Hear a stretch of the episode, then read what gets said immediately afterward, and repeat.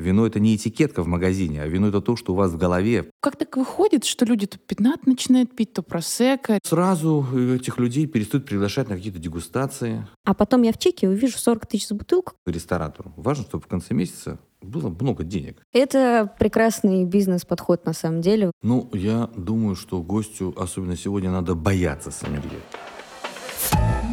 Бизнес. Бабки.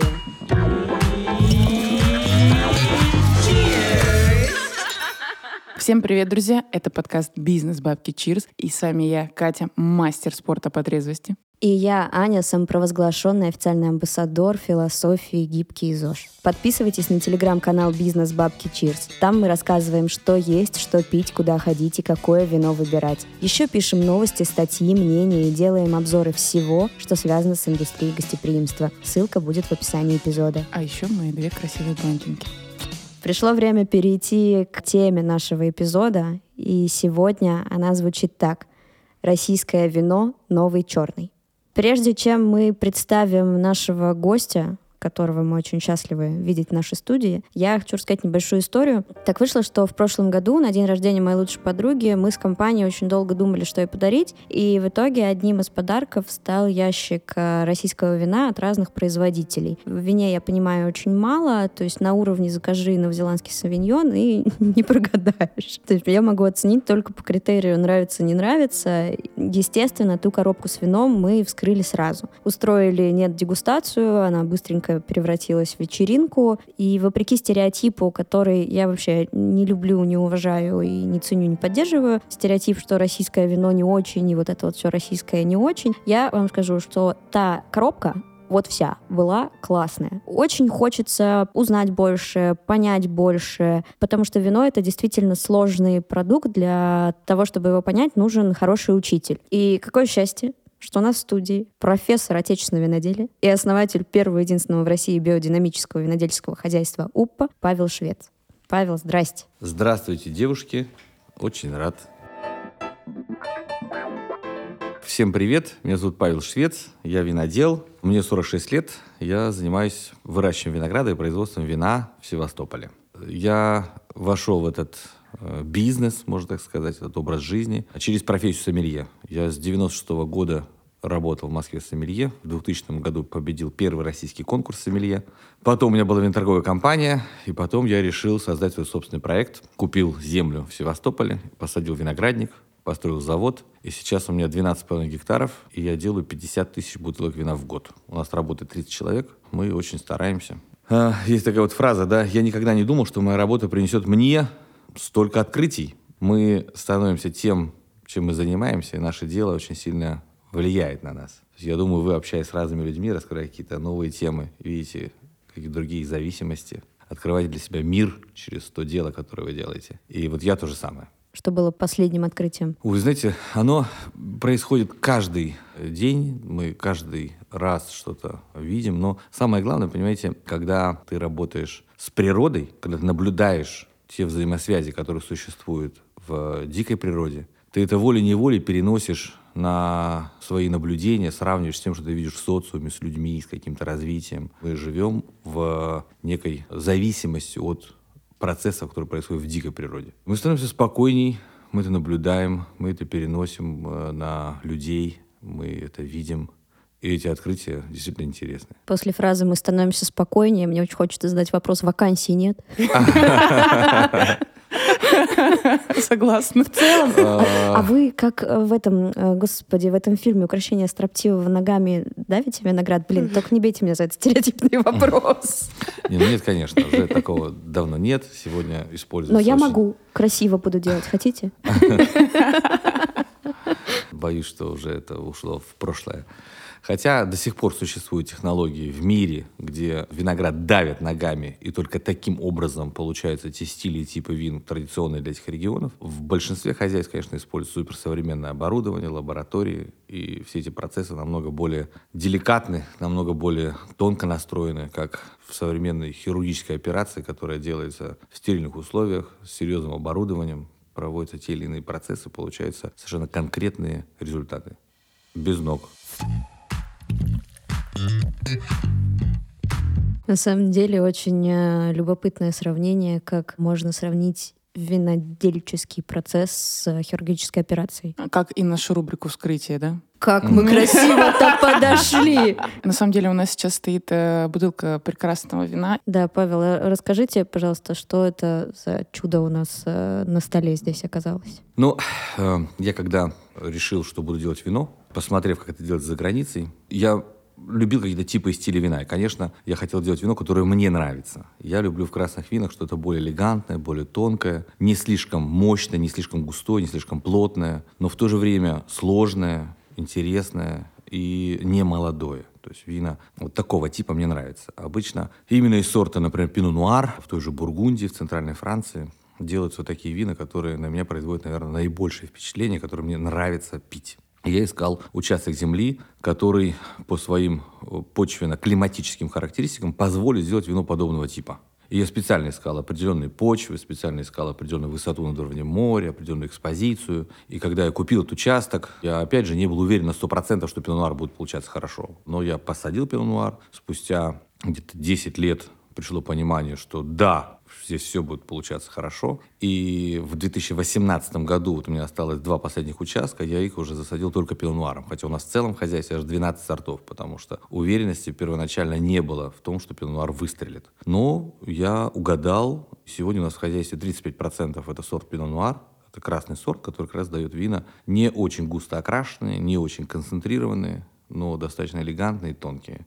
Проблема его в том, что у него тонкая кожица, и он обычно созревает в первой декаде сентября. В это время, там, где вообще растет виноград, бывает очень жарко. И именно пино-нуар за счет тонкой кожицы начинает терять влагу сквозь свою оболочку. Он начинает заизюмливаться, уменьшаться в размере, на нем появляются такие морщинки. Э, вы знаете, каждая дегустация на самом деле проходит с утра, ну, лично у меня, потому что я работаю в баре. Поэтому я предлагаю переименовать эту рубрику в дегустацию. Давай штопор. Да. Так, так, передаем профессионалам. Да, здесь просто очень прекрасный, красивый сургуч. Все же, да, это слышат? С Новым годом! Вот я про вот это и говорила.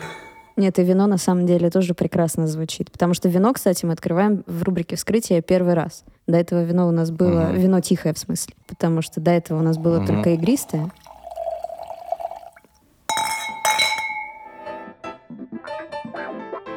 Слушайте, а расскажите нам, пожалуйста, вот э, я, например, я говорю, я к ресторанной индустрии не имею никакого отношения, и вот у меня сейчас в бокале вино.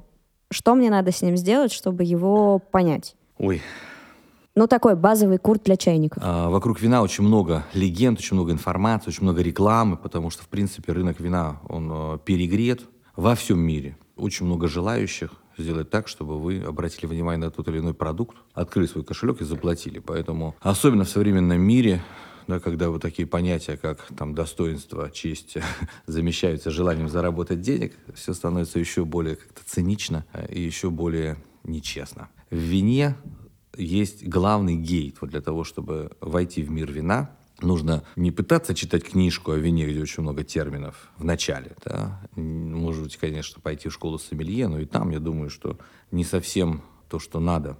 Так вот, самый главный вход в вино, вот самая главная дверь, такой портал, это научиться словами описывать то, что вы чувствуете во время дегустации. Есть очень много разных практикумов, каких-то книжек, брошюр, вебинаров, семинаров, офлайн, онлайн. Но по факту нужно потратить в жизни часа два-три своего времени, чтобы один раз поставить перед собой 10 разных бокалов, налить туда 10 разных вин и попробовать сравнить по каждому параметру эти вина в разных бокалах. А параметры у нас запах, цвет, вкус? Ну Нос. да, там порядка 15 шагов. Ага. То есть это цвет, прозрачность, блеск, э, глубина цвета, сам цвет, затем сила аромата, характер аромата, там, атака, эволюция, финиш. Обратите внимание на кислоту, как она в белом вине в первую очередь себя ведет во рту, как чувствуется танин в красном вине, по времени, танин это по кислотность. силе. Танин – это терпкость. В белом вине кислотность. Основные параметры в красном – тонинность, в белом – кислотность. Ну, они там по-разному себя ведут. Короче, это все описано, это очень несложно. То есть сейчас, я думаю, не стоит погружаться именно в саму технику дегустации. Но если вы один раз заставите себя пройти 10 бокалов по вот этой специальной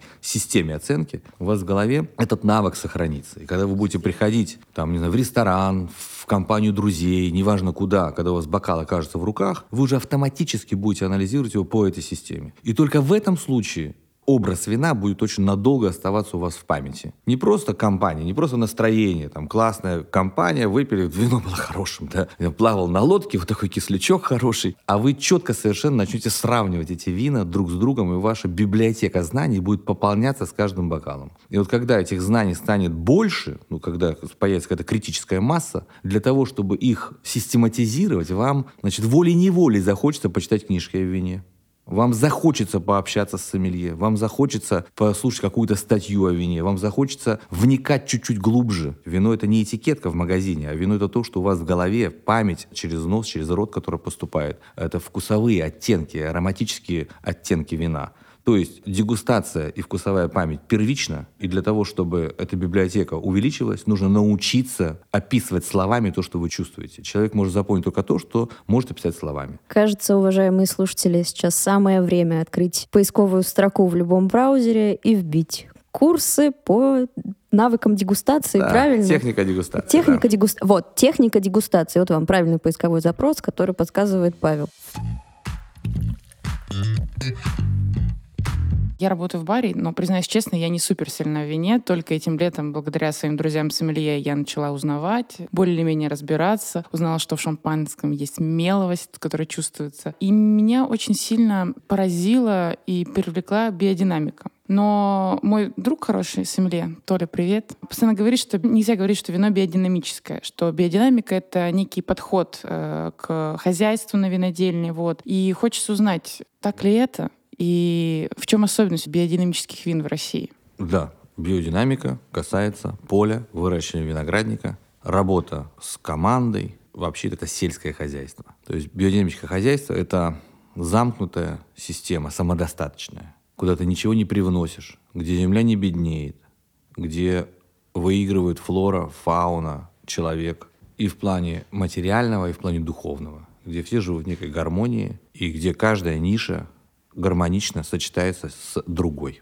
Вот что такое биодинамика. Понятно, что в биодинамике очень внимательно относятся к природным процессам, которые происходят с растениями, которые ты выращиваешь. Но это не значит, что человек не влияет. Это не значит, что это одичавший виноград, с которого потом что-то делается. Наоборот, здесь очень много работы, очень много нюансов, и тебе нужно следить не только за тем, что у тебя происходит в самой лозе и в ягоде, но еще и за тем, как идут процессы гумусообразования, Это чего? Гу гу гумус? ну, как живет почва. Ага, да, спасибо большое. Да, для тех, бактериям, да, кто в а, танке. животным, червячкам, жучкам, там и разным другим тварям было, что есть, чтобы они находились в каком-то правильном природном балансе друг с другом, и чтобы лоза интегрировалась в эту систему, и с помощью человека все это было гармоничным и не разрушало окружающую среду, чтобы это все было устойчиво, долго и максимально природно. И в таких хозяйствах виноград получается, конечно, совершенно другого качества. Вот есть органический виноград, органическое сельское хозяйство, где не используются яды, химикаты, гербициды, пестициды из списка запрещенных. Биодинамика — это как раз еще более глубокое уважение природных принципов. Конечно, хоть ты выращиваешь огурец, хоть ты выращиваешь, не знаю, помидор, он получится намного более натуральным, намного более качественным, чем тот, который выращен там на гидропонике с э, всякими препаратами. Не только с точки зрения безопасности и отсутствия остатков этих гербицидов, пестицидов, ядов, но и с точки зрения подхода, с точки зрения философии, с точки зрения назначения этого продукта, с точки зрения энергии и миссии, которую автор использует для того, чтобы получить именно это качество. И вот из такого винограда, сейчас история, делается вино, которое получается, естественно, более живым, более сложным, более многогранным, чем у соседа, который использует яды и химикаты. Слушайте, у меня тогда вопрос. Если это такое да, это глубокая интеграция и уважение в природным процессам, но для того, чтобы ими каким-то образом управлять, все-таки нельзя это отпустить на самотек, это нужно каким-то образом изучить. Как это изучается? Это какие-то очень сложные лабораторные химические анализы, это группа агрономов, я не знаю, как управлять биодинамическим хозяйством, когда ты начинаешь условно это делать, и перед тобой вот поле и есть философия вот этого чистого подхода? Ну, во-первых, здесь важно иметь ответственность. Если вы нанятый сотрудник и взяли в банк кредит, то потом вам будет сложно объяснить вашим кредиторам, что вы не использовали яд, потому что Луна была не в той фазе, да, и поэтому у вас нет урожая. То есть там, где целью подобного рода предприятий и бизнес-подхода являются деньги и материальное благополучие, там сложно внедрить и органику, и особенно биодинамик. То есть где тебе целью нужно... Смотрите, для того, чтобы получить исключительно деньги, люди идут всегда по наиболее безопасному пути. Вот есть такой, например, яд, который ты можешь налить на поле, у тебя сдохнут все, даже черви. Виноград выживет, но такая земля станет абсолютно безжизненной. Из такого винограда ты, конечно, сделаешь вино. И с помощью еще и определенных технологий это вино может быть и неплохим. А еще маркетинг подключи, все равно Конечно, продашь. и все оно продастся, да. Но подобного рода система, она только про деньги. Но мы же тоже уже, наверное, знаем, что не в материальном мире счастье. И люди, которые идут осознанно в создание каких-то правильных предприятий в сельском хозяйстве, они серьезно задумываются и об органике, и те кто еще более, скажем так, погружены в процессы, думают о биодинамических хозяйствах. Но вот опять же, очень все логично и разумно. Вы говорите очень правильные вещи, сопрягая производство и философию в одно. Но у меня вопрос здесь, опять же, как у действительно дилетанта в этом деле. Вот вы приняли решение делать биодинамическое хозяйство. Вы говорили о том, что вы выбрали там определенную теруар, это называется, да? Да. Yes! Хоть что-то. 100 баллов Гриффиндору. Спасибо большое. А, то есть, опять же, вы это выбираете, ну, аналитически или вы делаете какие-то пробы почвы, понимая, что вам это подойдет, лабораторные исследования? Как это понять? Значит, смотрите, сейчас еще по поводу предыдущего вопроса. Какие агроти, откуда берутся знания и опыт? То есть есть такая, вот, кстати, у вас рядом с этой студией, где мы записываемся, на этом же переулке, есть здание, в котором располагается антропософское общество России. Антропософия — это автором является Рудольф Штайнер, и, собственно, биодинамика берет свое начало из э, такого... Это отраслевое применение антропосовской мысли, по факту. То есть он в 2024 году прочитал курс лекций для группы немецких фермеров о том, как нужно относиться к почве и какие конкретные приемы и технологии нужно использовать для того, чтобы получить классный результат. Эта группа фермеров стали использовать подобные методы, обмениваться опытом, и своими результатами и совершенствовать подобного рода технологии и применять их к разным культурам, к разным типам почвы и так далее. И на сегодняшний день есть очень много практикумов, очень много конкретных рекомендаций о том, что делать, что не делать. То есть здесь много и ассоциаций, и консультантов, которые работают в этом направлении. Но каждое хозяйство, ну, индивидуально. То есть здесь самое главное что-то пробовать, смотреть, как получается, и что-то переделывать. То есть это постоянный рост, постоянный поиск, постоянный а, вот это погружение в эту гармонию, желание проникнуть в более глубокие, невидимые на первый взгляд зависимости. А, вот есть даже такое понятие, знаете, тайноведение. Да? Тайноведение — это то, что ты знаешь какую-то тайну, ее хранишь и никому не говоришь. Какой-то секретик, да, какой-то рецептик. Нет, тайноведение — это проникнуть своим сознанием в то, что не видно невооруженным глазом. То, что можно почувствовать с опытом, что появилась некая интуиция в принятии решений. Но для этого нужно быть очень наблюдательным, стабильным, жить в этой философии постоянно. По факту, конечно, знаете, вот если там в Бургундии 600 лет люди делали вино и делают до сих пор, и методом проб и ошибок уже четко поняли, на каких почвах какие сорта использовать, какие привойно-подвойные комбинации. Это конкретные как бы, ну, номера клонов, конкретные агротехники, конкретную архитектуру куста, направление рядов там, и так далее. То есть люди из поколения в поколение старались улучшить качество и за 600 лет добились высоких результатов. Конечно, у нас нет 600 лет, мы начали с нуля, и для того, чтобы не крутиться все эти годы, конечно, мы используем современные знания, современные лаборатории для того, чтобы очень четко понять, что мы делаем, как мы делаем, спрогнозировать проблемы. Это не значит, что мы значит, сидим и там природа помоги. Нет, мы э, ну, стараемся... Help me. Ну что ты? в сотрудничестве с природой, но используя современные знания и опыт, современные разработки, современные аналитические приборы, получать максимально высокое качество и быть в некой безопасности. Но еще раз говорю, если что-то не получается, то я принимаю решение. У меня нет мальчика для битья. То есть я, когда принимаю решение, я беру ответственность на себя исключительно. Это прекрасный бизнес-подход, на самом деле, самый Наверное, такой да. человеческий, наверное. То есть, получается, биодинамический подход к хозяйству — это про винодела в первую очередь. Про виноградаре. Про виноградаря. Э, э, Толковый словарь, пожалуйста. Ну, смотрите, есть виноградарь, тот, кто работает в поле. Есть винодел, тот, который работает в цеху. Ага. А есть виноградарь-винодел, потому что, в принципе, две эти вещи — это одно и то же. Мгм. Просто в Советском Союзе у нас были отдельные вузы, где учили агрономов, и отдельные вузы, где учили виноделов. Но во всем мире это все одна специальность. Виноградарь-винодел. Вино, оно создается на поле. Вот как раз процентов, наверное, 80 качества и стиля вина — это работа на поле. Потом просто в цеху нужно не накосячить. Это самая главная задача, потом уже под конец не косякнуть. Слушайте, у нас тема на самом деле про рестораны бары, но мы взяли тему этого выпуска про, можно сказать, про моду на российское вино, и хочется поговорить про конкретные помешательства на определенных винах, да. Мы вспомним, что в один момент возникла какая-то бешеная мода на просека. Мне кажется, все пили просека. Да и продолжают, эта мода продолжает, закрепилась. Да. да. потом появилась мода на пятнаты. Да, все начали пить пятнаты, пытаться в них разбираться и так далее. И хочется спросить вообще, как так выходит, что люди то пятнат начинают пить, то просека, рислинги, савиньон бланы, и как сделать вообще напиток модным? Ну, ой, ну, смотрите, вот вы работаете в баре, продаете, видимо, коктейли. Не только, вино тоже продаю. Вот. Но, знаете, если посмотреть на ресторанный бизнес с точки зрения бизнеса, то учредителю, ну и ресторатору, важно, чтобы в конце месяца было много денег, да, чтобы себестоимость была меньше, а выручка больше. И, знаете, вот бутылка хорошего бургундского вина сегодня в винной карте стоит ну, там, 50 тысяч рублей. Факт. Ну а коктейль ваш стоит 300-400. Не, не, не, мы на Ну, патриках работаем, подождите. Тысяча, да, Тысяча рублей, да. Да, ну сколько бы, значит, компания из четырех человек не выпила коктейлей, Это понятно. но больше да. 10 тысяч не будет.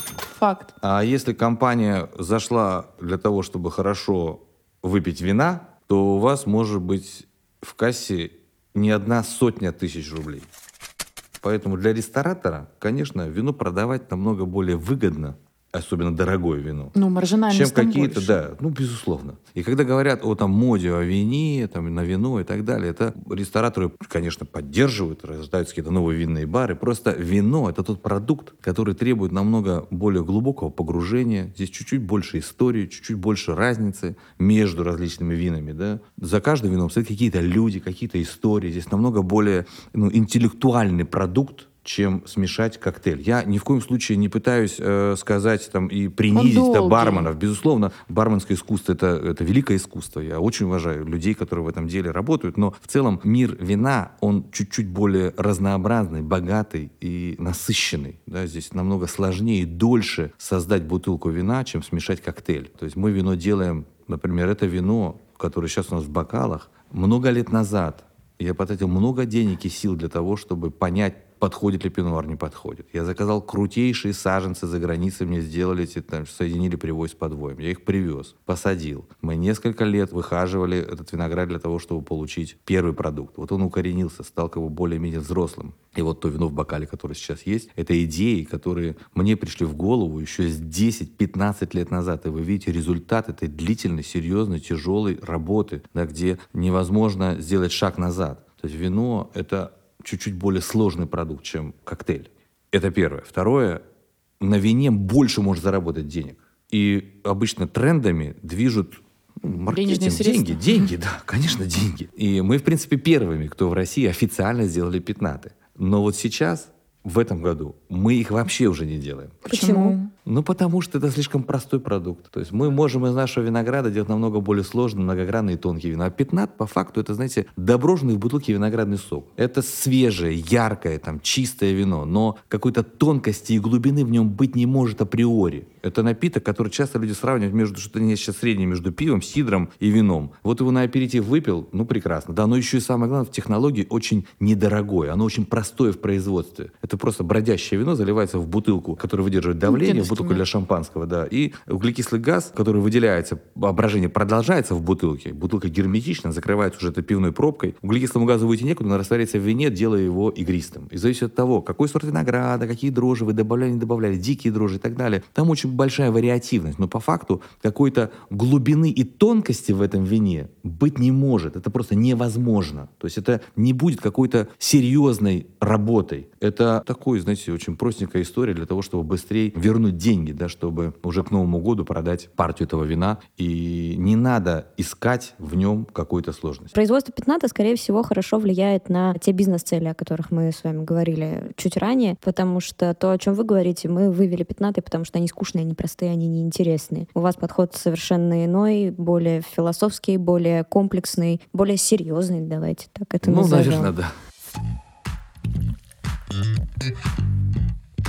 Ну хорошо, окей, мы поняли, что была вот эта история, вот это. А как вы думаете, сейчас, что мы вообще будем пить в 2024 году, скажем так? Наш подкаст выйдет, скорее всего, ближе к этому моменту. Ждут ли нас какое-то новое помешательство? У вас же есть какая-то Может, есть инсайдерская какая- информация? Да, да, может, есть какая-то стратегия.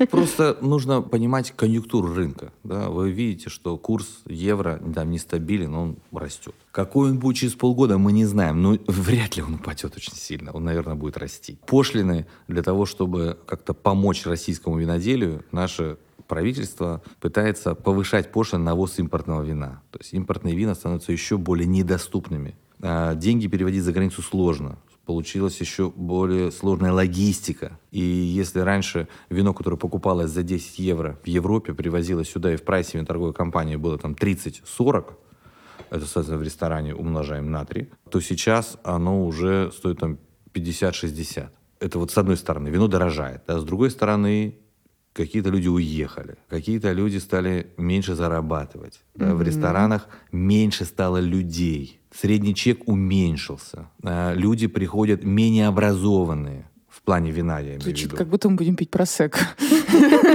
Ну да, сейчас на самом деле идет некая такая деградация с точки зрения сложности вин, которые продаются на рынке. Это неизбежный процесс, ну, тех процессов, которые идут в стране. От этого как бы никуда не деться. И понимая, да, вот эту, на этом фоне, да, что может появляться? Конечно, появляются какие-то более недорогие вина. Что значит дорогое, недорогое вино? Если вы используете бочки, если вы дольше выдерживаете вино, то, соответственно, у вас замороженные деньги, вам нужно дольше ждать. Оно получается в себестоимости намного более дорогим. Ну да, как минимум, либо оно у тебя через полгода возвращается, либо через два года, потому что сколько оно должно выдерживаться, еще и Конечно. А зарплата бухгалтерии распределяется на каждую бутылку. Понимаете, есть прямые косвенные расходы, если Ну, там в конечно. финансах кто-то там понимает. В общем, в этой ситуации, конечно, должны появляться вина чуть-чуть более недорогие. И я думаю, что, конечно, к российскому вину будет больше и больше внимания, но я считаю, что только конкурентная среда способна заставлять виноделов создавать вина более сложные, более многогранные и тонкие. Любой винодел прекрасно понимает, чтобы сделать вино сложнее и интересней, это все требует дополнительных инвестиций, просто денег. Нужно больше людей на поле, которые бы работали зелеными операциями. Нужно более качественное оборудование для виноделия. Нужно более качественные бочки. Нужно дольше вино выдерживать и в бочке, и в бутылке. Любой этот процесс требует денег. А зачем туда вкладывать, если оно и так продается? То есть если государство и рынок так устроен, что спрос на российское вино растет, то качество его расти не будет. Потому что, э, ну зачем виноделам тратить больше, если и так все хорошо? Если и так все работает, да. Поэтому да, чрезмерная поддержка и помощь, да, они могут оказать не очень хорошую пользу принести. Я понимаю, что сейчас, конечно, такой период в нашей стране, у нас, знаете, пьется полтора миллиарда бутылок вина. За последние годы количество виноградников увеличивается очень быстро. И уже вроде как перешагнуло за 100 тысяч гектаров, хотя еще несколько лет назад было там 70-80 тысяч. Уже в России выращивается столько винограда, чтобы покрыть потребность процентов, наверное, на 60 всего вино, которое потребляется. Слушайте, внушительные цифры на Да, самом деле. это большие объемы на самом деле. И государство много работает над тем, чтобы как-то эту систему этим управлять. Есть там законы, есть куча всяких разных там инициатив. Но суть в том, что сейчас идет увеличение количества виноградников и предприятий. Через какое-то время, когда между этими предприятиями начнется какая-то конкурентная борьба, когда им станет тесно, вот только тогда начнется повышение качества вина. Я пока этого не вижу. Есть еще одна проблема, понимаете? Мы фактически первое поколение людей, которые создают виноградники и какие-то предприятия здесь, в стране. Люди, которые приходят в эту отрасль, имеют совершенно разный бэкграунд, совершенно разную историю. Я пришел из сомелье, из винторговца. Но таких, как я, больше как бы особо и нет. Все либо какие-то богатеи московские, которые э, хотят просто для красоты иметь свои виноградники, потому что вроде бы это модно. Либо какие-то такие, знаете, очень увлеченные люди, которые посмотрели фильм «Хороший год» и говорят, да, я хочу жить такой жизнью. Романтика, вот А у самих, он, знаете, так, может быть, он в прошлом был там бывший военный, либо там бывший э, милиционер, да, либо бывший банкир. Но откуда у него знания о вине? То есть у него представление о том, что хорошо, что плохо, очень, знаете, такое как бы странненькое. Что там, Изабелла, Ну да, да, да. молоко любимой И вот, женщины. собственно, многие выбирают вот такого рода как бы и сорта, и технологии, и делают вино очень-очень простенькое, но оно им нравится. А это вполне их это устраивает. Мы вот буквально вчера общались с одним консультантом по виноделию, который говорит, ну, я вот там консультирую хозяйство. А мне человек говорит, я хочу такое, чтобы оно было полусладеньким, так на новозеландское похоже, и такое очень-очень легкое.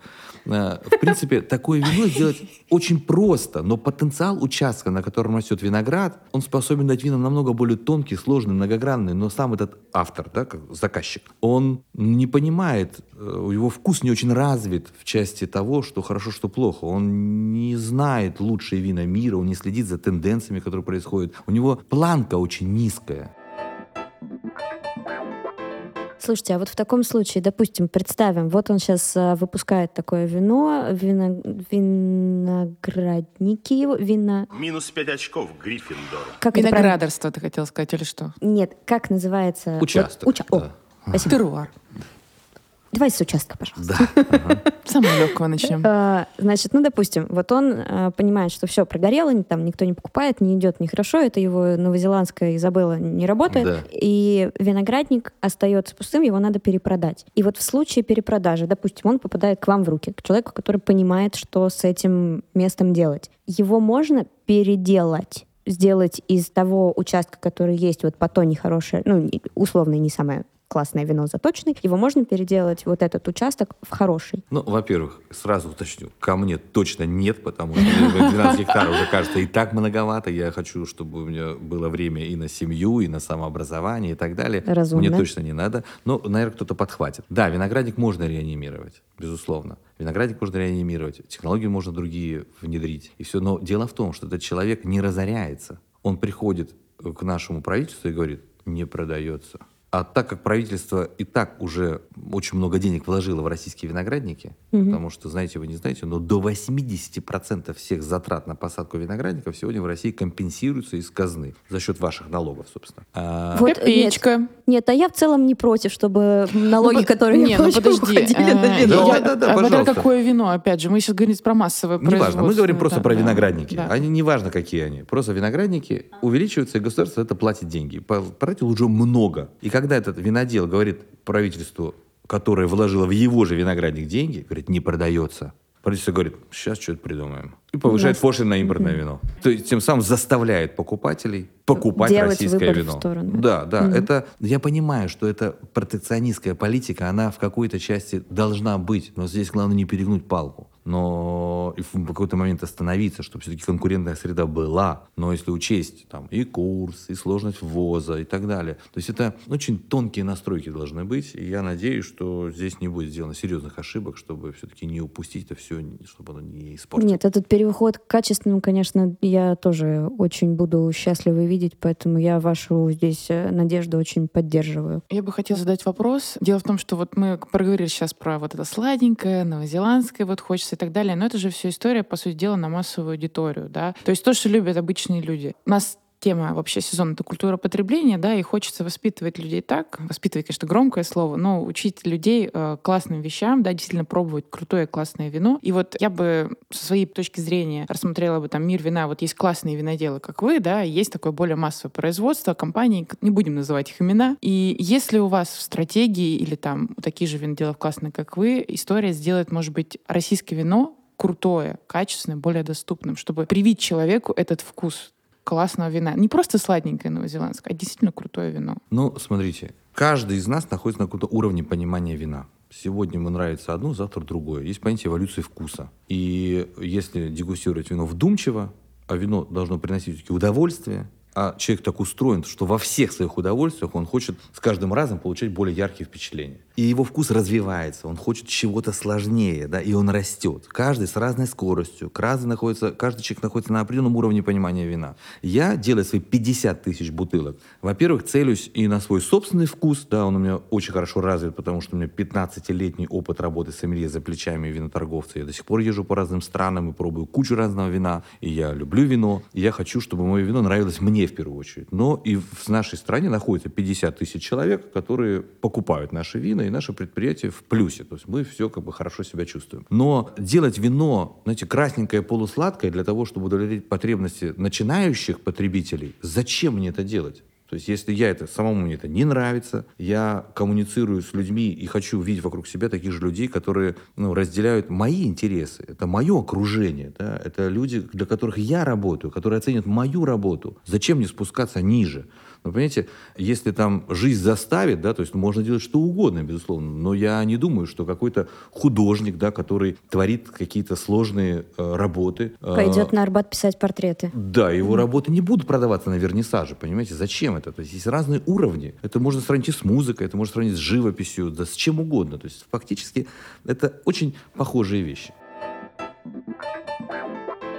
Вот смотрите, я в целом, да, заинтересована всей этой темой. Я приблизительно понимаю, как вино там, опять же, запрос в Гугле, да, там вот э, то, о чем вы говорили, надо пройти курсы, но опять же, я, приходя в ресторан, не всегда готова попросить сомелье помочь мне с выбором, потому что я понимаю, что э, я прихожу в ресторан, у ресторана есть бизнес-план, у них есть вина, которые, как мы обсуждали, поставлены там на лист продажи в первую очередь, ценник может быть разный. И я его спрошу, посоветуйте мне вино. А, я не смогу нормально объяснить, что мне надо. Б, он начнет мне говорить вот этими вот словами, которые я да, ничего да, не понимаю, а потом я в чеке увижу 40 тысяч за бутылку, которые я не готова может быть, в этот день оплатить. Ну, так, может быть, 40 тысяч за бутылку не готова. Ну вот, и это я, которая плюс-минус что-то, может быть, понимаю. А у большого количества гостей в целом нет четкого понимания, и они реально боятся сомелье. Как гостю понять, ага. что сомелье не надо бояться, и как с ним правильно коммуницировать? Ну, я думаю, что гостю, особенно сегодня, надо бояться сомелье.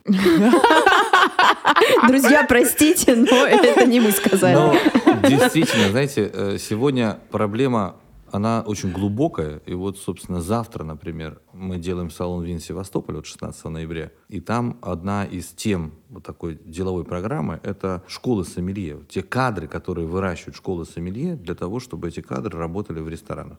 И эти школы делают крайне плохую работу. И рестораторы не получают тех специалистов, которые действительно должны приносить деньги, которые действительно должны составлять красные, интересные винные карты и быть помощником гостю и таким проводником в мир вина, да, с которым интересно, приятно работать. У сомелье у многих стоит задача просто впарить, да, и когда приходит человек, ему говорят, вот сейчас вам приглашу сомелье, он говорит, только не сомелье. Сейчас какая-то девочка и будет, значит, пытаться мне продать что-то супердорогое, да, она не чувствует, она не знает, не понимает. Единственная цель это чтобы в кассе были деньги. Потому что рекомен... вот между рекомендацией и впариванием очень тонкая грань.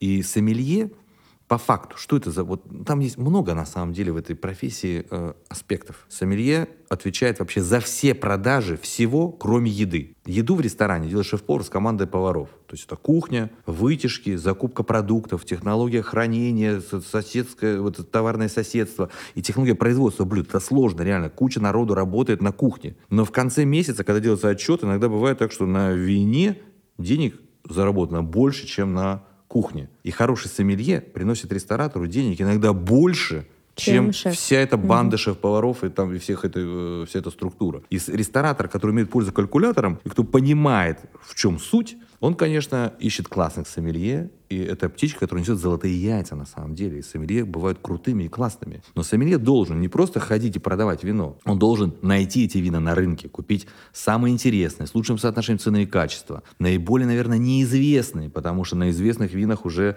Собак э, съедено. Да, уже там как бы цена совершенно другая. Брать что-то неизвестное и со, с помощью своего авторитета, знаний и опыта рекомендовать людям пробовать что-то такое, подбирать классным блюдам классные вина, чтобы гости были довольны, чтобы человек, который пришел в ресторан, выпил лучше, чем он ожидал, и заплатил меньше, чем планировал. Вот если такое работает, это работает. Но Не, ну как это вообще звучит как сказка. но как... Нет, это, это такое есть. Ну, и как работает хороший сомелье, понимаете?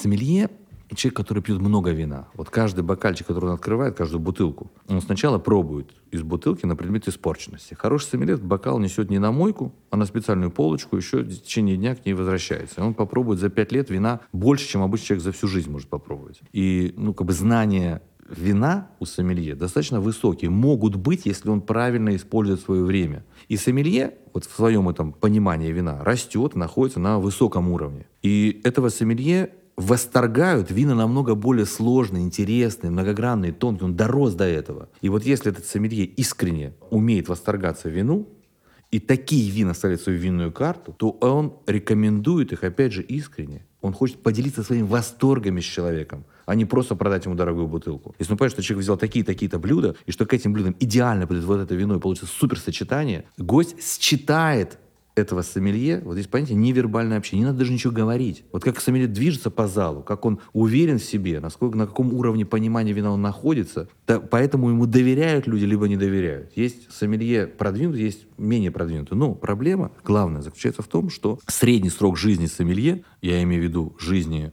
работы в ресторане, да, в зале в ресторане непосредственно, не больше пяти лет. Почему? Ну, потому что истощение? это А. А Если это сомелье девушка, знаете, пять лет побегать по залу, значит, до 12 ночи, как-то вот со здоровьем сразу быстро вот увядают. Ну, подожди, за баром еще Вот. сложнее. Ну, я про Я то, вам что- честно скажу. Ну, вот по статистике больше пяти лет не работают. Если они классные и реально приносят деньги ресторатору, хорошие, он уже начинает курировать несколько ресторанов, Ага. либо Ну, открывает свой собственный бар, он как бы уходит выше, да. Если он как бы не очень, то отрасль его выплевывает. И вместо того и другого приходит человек, который только закончил школу сомелье. Но он еще не умеет восторгаться вином, он еще не понимает вино, он еще не умеет дегустировать. Он верит тому, что в школе ему рассказали, что Ну вот да, это по- круто, по классно и здорово. тексту пошли. И да. все, и они, конечно, и, и иногда гости сегодня, да, по- объехали весь мир и знают о вине намного больше, чем эта девочка сомелье, которая к нему подходит. И здесь не о чем просто разговаривать. То есть у нас очень, не очень профессиональные сомелье. И в принципе, я вам больше скажу, у сомелье очень мало вариантов, куда потом идти работать. Винно-торговая компания, мне кажется, первое, что приходит на ум.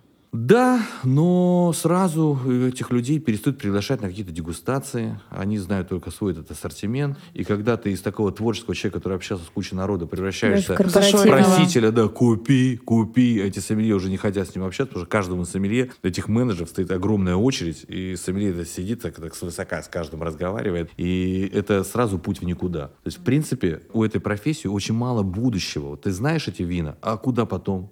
Наши, я ну, считаю, что, конечно, главным выходом из профессии потом, помимо открытия своих собственных ресторанов, магазинов и так далее, что происходит очень редко, это идти к российским виноделам, вот таким, которые как раз не обладают опытом дегустации, И к этим собственникам, консультантами. И становиться туда, да. Но, к сожалению, это- этого мостика еще нет. Только единицы сомелье опытных да, перешли как-то э, в работу с виноделами российскими.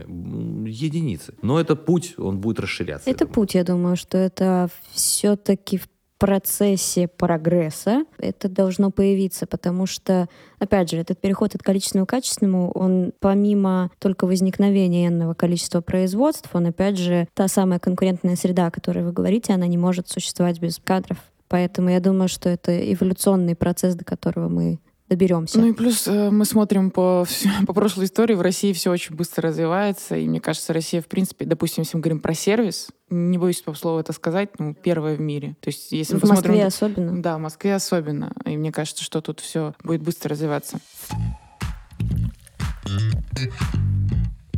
Так, ну мы на самом деле тоже долго готовили проект. Конечно, не столько лет, сколько вы, но у проекта нашего тоже есть э, разные вещи, к примеру, рубрики. В этом тоже есть определенная магия, почему люди слушают, почему люди дослушивают и так далее. И у нас есть рубрика, где я говорю томным голосом. э, Называется она «А стоит ли оно того?». Люди очень любят общаться, особенно в барах и ресторанах, о том, что сколько стоит, что сколько должно стоить. Говорю как человек, который часто слышит их разговоры. И вот хочется спросить у вас, а сколько же должен стоить бокал классного вина или бутылки в магазине? Но при этом я считаю, что на базе того, о чем мы говорили все предыдущее время, нам надо смоделировать ситуацию. Ну, давай, хорошо. Для кого Для кого? Да, потому что как бы для человека, который э, 100 тысяч плюс, 100 тысяч минус, это будет То одна есть мы история. прописываем ну, как портрет целевой аудитории прописываем, Ну да, да, сейчас? я думаю, что нам стоит ориентироваться на среднестатистического жителя города миллионника. Сколько этот человек зарабатывает? Человек зарабатывает в месяц там, ну, 100 тысяч рублей. 100 тысяч рублей. Хорошо. А что он обычно пьет?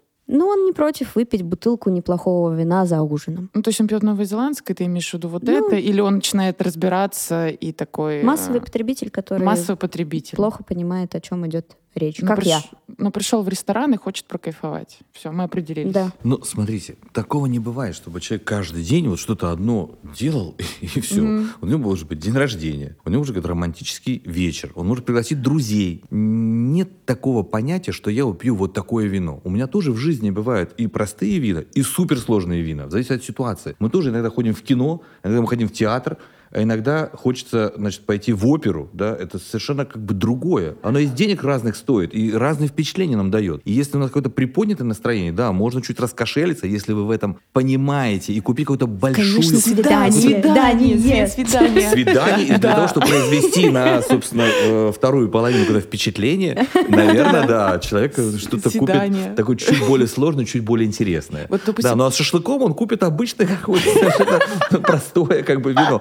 Каждого вино, смотрите, какое бы оно ни было, если в нем нет дефектов, недостатков, если оно живое, то в какой бы ценовой нише оно ни продавалось, оно, в принципе, способно найти своего покупателя. Но просто нужно понимать эти каналы продаж, чтобы не лезли люди, у которых теруар, условно, там, для морковки, да, они клеят какую-то этикетку и пытаются идти в премиальный сегмент. То есть, если, ну, ты не способен, ну, не лезь туда, то есть, не надо этим, как бы, заниматься. Понятно, что время расставить все на свои места, но вот это желание заработать денег, понимаешь, ну, себестоимость у многих вин может быть более-менее одинаковой, но именно спрос позволяет производителям повышать цену на вино и инвестировать эти деньги дополнительно в производство, улучшать это производство, да, улучшать персонал, улучшать лабораторию и создать вина еще более интересное. То есть что-то работает рентабельно, что-то работает нерентабельно. Не могу сказать, что человек с достатком 100 тысяч рублей, да, может, иногда и пиво можно выпить. Ну, Слушайте, давайте, проблема-то? знаете, как сделаем? Давайте дадим ЦУ такие ин- инструкцию для всех молодых людей, чтобы девушки наслаждались больше, мужикам было полегче.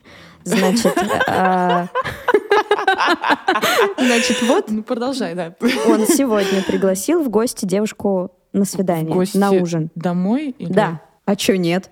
Ну, Отлично. хорошо. дом- Да, вот. Ну, Он, это, это не первое свидание, потому что Нет. девушка же себя Нет, любит. да? уже не А, первое, ну, всё, конечно. не первое, окей. значит, не первое свидание, он пригласил ее к себе на ужин. Ему надо купить бутылку вина. Да. Вот давайте, какую, вот что ему надо купить, Хорошо. чтобы счастье так произошло. Смотрите, значит, ну, я смоделирую. Вот обычно люди, которые интересуются вином, они интересуются также и едой. И, наверное, в этой еде они еще и где-то преуспели. И часто люди готовят. Ну, какую бутылку взять? Смотря что готовишь, во-первых. Да? Во-вторых, э, смотря какие у тебя цели. Вот, например, у нас есть одно вино, одно вино, которое, которое, шутя, один, значит, мой коллега, винодел, назвал бабоукладчик.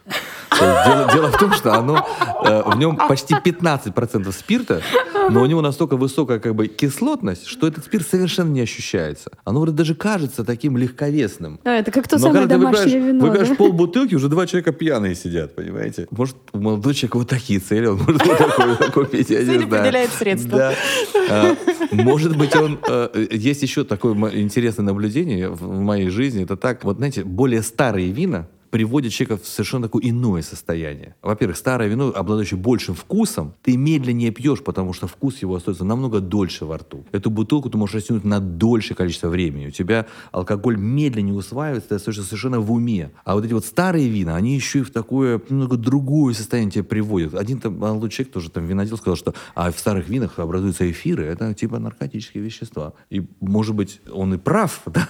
потому что некоторые компоненты старых вин именно нас ну, окрыляют фактически. И вот если вы хотите чего-то вот такого, то лучше взять вино, конечно, взрослое, старое даже, можно сказать. Звучит на самом деле сильно более романтичнее и сексуальнее, чем просто баба-укладчик. И- Или Ну, дорогая... раз- я говорю, Нет, разные я понимаю, разные цели, бывают, но я да, к тому, да. что вот эта вторая история звучит намного более сексуальнее и интимнее, чем просто Д- и. Дорогая, это кювет твоего года рождения. Давай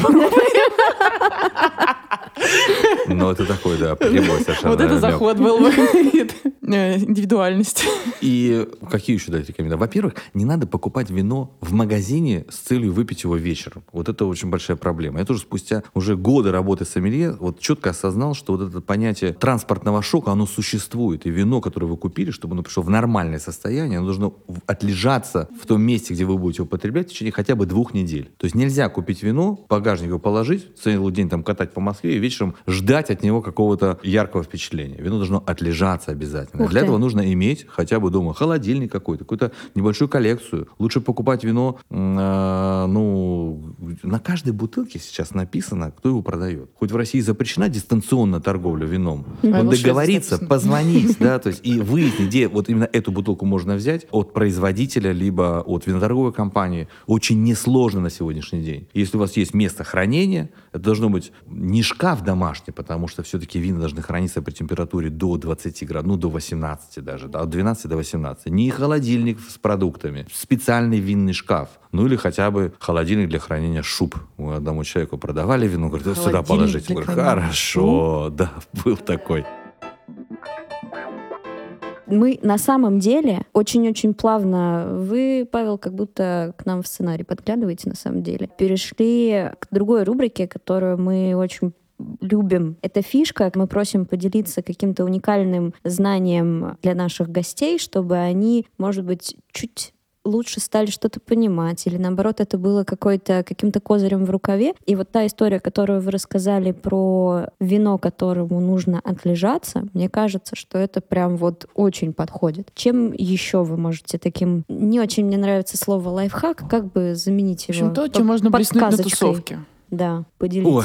а, ну, если это касается все-таки вина, то Конечно. нужно вникать то, почему оно сделано, в результате каких обстоятельств, какими идеями, для чего оно существует на планете Земля. И какая миссия у авторов этого вина, что они несут в мир. Вот это очень важно, понимать и разделять эту миссию. То есть мы сегодня, выбирая любой продукт, начинаем вникать чуть-чуть глубже, да, и социальные сети позволяют тебе интересоваться, э, ну, понять про любой продукт историю. В вине это очень важно, безумно важно, понимаете. Я часто пример этот привожу, споря с одним, значит, винным критиком, который ставит баллы винам, я это просто ненавижу. Вот два вина, вот они стоят одних и тех же денег, более-менее там по стилистике, по уровню качества, ну, сходны. И вот выясняется, например, что автор одного вина оказывается педофил. Пам-пам. Ну и как-то это вино перестанет вам нравиться. Как бы да-да, но нет. То есть нужно понимать, куда идут деньги, которые вы платите за вино. Кто этот автор? Вы усиливаете его своими деньгами. Нужно понимать, вы на стороне добра, либо на стороне зла. Вот вино требует этих историй, требует этих знаний, этого погружения, этого уважения, не взирая ну, в отрыве от его органолептических свойств. Мне так нравится, что в ходе этого разговора у нас вино, мы как будто вообще не сильно много говорим про него, как именно как напиток. Мы говорим про энергетику, про философию. Вино больше. как книга. И мне на самом деле почему-то ну, как-то никогда вслух не проговаривалось о том, что понятно, что это сложная история, что ее нелегко понять на раз-два, ты должен обладать определенными знаниями. Я на самом деле так люблю какие-то вещи, которые ты должен много знать, ты должен быть условно достоин того, чтобы с этим соприкасаться. Потому что если ты дилетант, то, ну, пойди что-нибудь другое сделай. А если ты хочешь соприкасаться именно с этим, то давай-ка ты поработаешь, дружок, а потом вот, ну, пожалуйста. И мне это очень нравится, потому что это дает определенную уникальность, и эксклюзивность, и исключительность, и ценность. Нужно быть знающим и достойным, прежде чем что-то либо попробовать и понять. Ну да, конечно. Знаете, и тоже оперу написать сложнее, чем попсовую песенку. И понять оперу сложнее, чем попсовую песенку. Тоже пример часто привожу. Квадрат Малевича, ну квадрат да и квадрат. Но знаешь, что за Малевич, что за квадрат? Ты можешь стоять и э, радоваться тому, что ты его видишь. Да. В вине то же самое. То есть только наши знания позволяют нам получать удовольствие от этого. И чем глубже мы в это вникаем, тем больше уровень удовольствия можем получить от того или иного вина. Вино — это история. И, кстати, возвращаясь к началу нашего разговора, вот в баре о чем люди должны говорить? Вот люди, которые говорят о тех вещах, о которых мы вот говорили сейчас, наверное, чуть более интеллектуальны, да, чуть-чуть более интеллигентны и, как правило, наверное, чуть более богатые. Да? И за такую аудиторию авторы там винных баров и пытаются зацепиться, потому что это более денежная аудитория, более благодарная аудитория, более интеллигентная аудитория, боль- с большей насмотренностью, которая ждет и более интересных блюд у вас в меню. Обычно в каких-то ресторанах, где классная винная карта, ну не бывает совсем плохой еды. Ну, потому что это не про удовлетворение потребностей, это про впечатление. Про гедонизм. И про гедонизм, да. Мы к финалу каждого эпизода готовим тост. Мгм. У нас тут несколько на выбор заготовлено, чтобы можно было выбрать к тону разговора, но я бы, у нас есть вариант А, есть вариант Б, а я бы вообще предложила вариант В. Я хочу выпить за то, чтобы та самая эксклюзивность, то самое качество, та самая конкурентная среда и то самое серьезное, ответственное отношение к вину росло, появлялась и оказалась среди нас в массовом количестве как можно скорее и быстрее. Ой, прекрасный тост. Да. За такой не грех выпить. В 10 утра. Уже 11. Да, ну что, на работу.